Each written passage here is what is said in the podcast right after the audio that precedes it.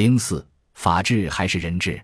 关于政府的治理方式，历来有人治和法治的争论。人治强调圣贤之治，法治则强调法律之治。这里我想讲一个和柏拉图有关的故事。他是人类历史上最伟大的哲学家之一。据说后世所有的哲学思想都不过是对其代表作《理想国》的注释。柏拉图把政体分为五种。按其好坏排序依次是：贵族政体、荣誉政体、寡头政体、民主政体、建筑政体。贵族政体关注善，荣誉政体注重荣誉，寡头政体关注金钱，民主政体关注平等，而建筑政体则强调对自己的保护。柏拉图认为，坏的政体都是由好的政体堕落而来。比如，贵族政体的堕落形式是荣誉政体。而荣誉政体的堕落形式是寡头政体，最极端的堕落政体是建筑政体。这种政体是那些得到机会的人通过政变或内战夺取了政权所建立的军事独裁政体。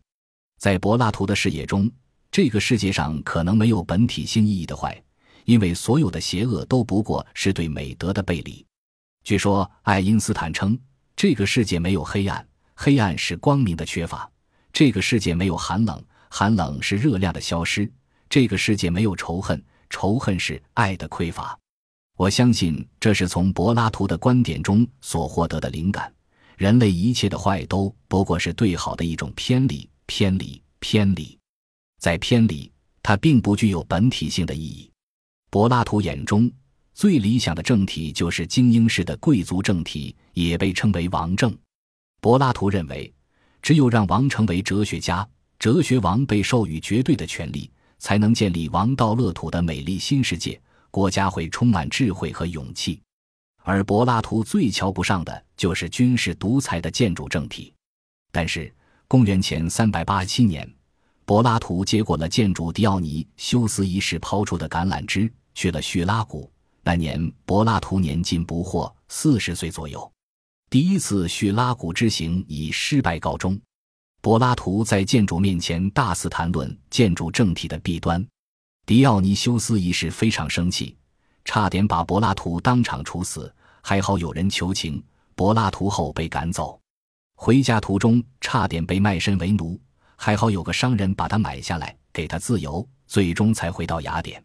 不知这位大哲学家卖价几何？二十多年后。柏拉图应该是花甲之年，叙拉古的新国王继位，摄政王狄翁是新君的舅舅，也是柏拉图的粉丝，是柏拉图第一次去叙拉古时结识的朋友。狄翁认为新国王狄奥尼修斯二世乐于接受哲学，迫切需要指导，所以希望柏拉图能够前来辅佐，将新君培养成理想国中的哲学王。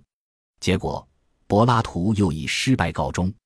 据说狄奥尼修斯二世特别喜欢听柏拉图讲课，也许听着会感动的流泪，称赞老师讲的太好了。但是作为建筑，他内心最大的恐惧是什么呢？是知识的匮乏吗？当然不是，而是丧失权力的恐惧。他总是担心他的舅舅狄翁有篡权的可能。为什么舅舅把柏拉图请来呢？让柏拉图教我，这背后一定有阴谋。新王害怕权力被人夺，所以将舅舅驱逐，还派兵欲取柏拉图性命。幸好叙拉古发生了内战，让柏拉图侥幸存活。柏拉图费尽周折，终于回到雅典。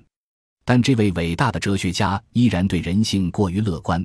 第三次前往叙拉古，为调解新王与狄翁的矛盾，然而调解不成，自己反被囚禁。据说，柏拉图又被卖为奴隶。后被他的学生斐多赎回，斐多以前也是一个奴隶，柏拉图赎买了斐多，斐多最后买回柏拉图，师生互不相欠。狄奥尼修斯二世这位柏拉图曾经的学生，虽然非常喜爱哲学，却并未贤明仁爱，反而更加独裁霸道。后来，狄翁起兵推翻外甥的王位，再后来，狄翁被人谋杀，建筑重回宝座。已届风烛残年的柏拉图回首一生，写下了他最后一部作品《法律篇》。他开始认为，只有法治才是现实的。柏拉图认为，哲学王的完美统治不具有现实可能性，如果追求最优选项，反而会导致最坏的结果。法治虽不是最好的选择，也是一个避免最坏结果的次优选项。如果政府受到法律的限制，才有可能模仿完美统治者的记忆。我们画不出一个完美的圆，只能借助仪器画出一个相对完美的圆。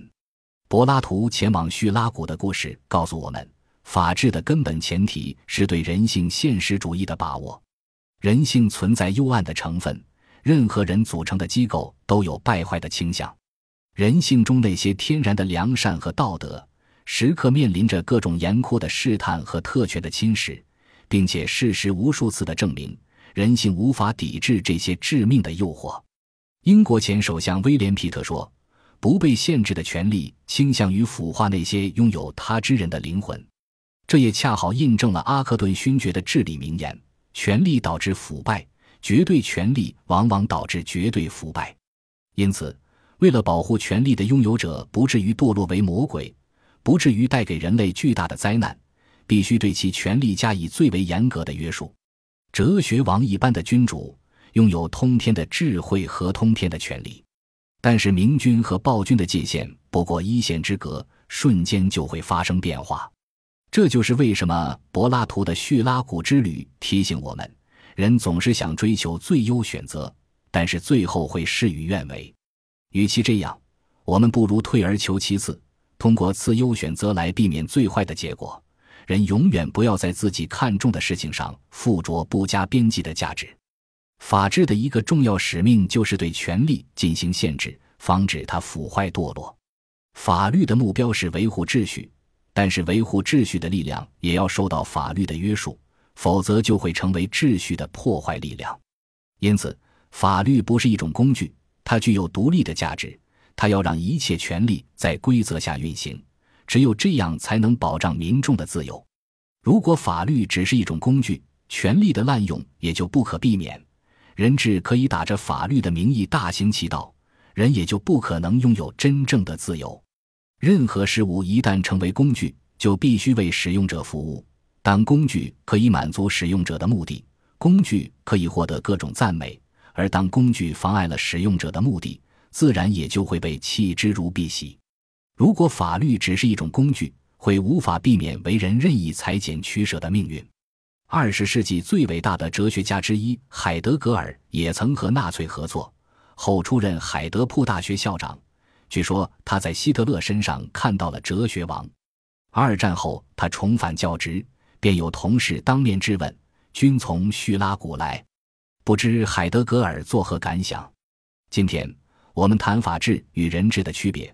法治虽然不是一种最优的治理方式，但却是一种避免出现最坏结果的次优的选择。法治最重要的精神就是对权力的限制，只有这样，自由才能得到保障。试想，如果你是海德格尔，面对希特勒的橄榄枝。你会如何选择？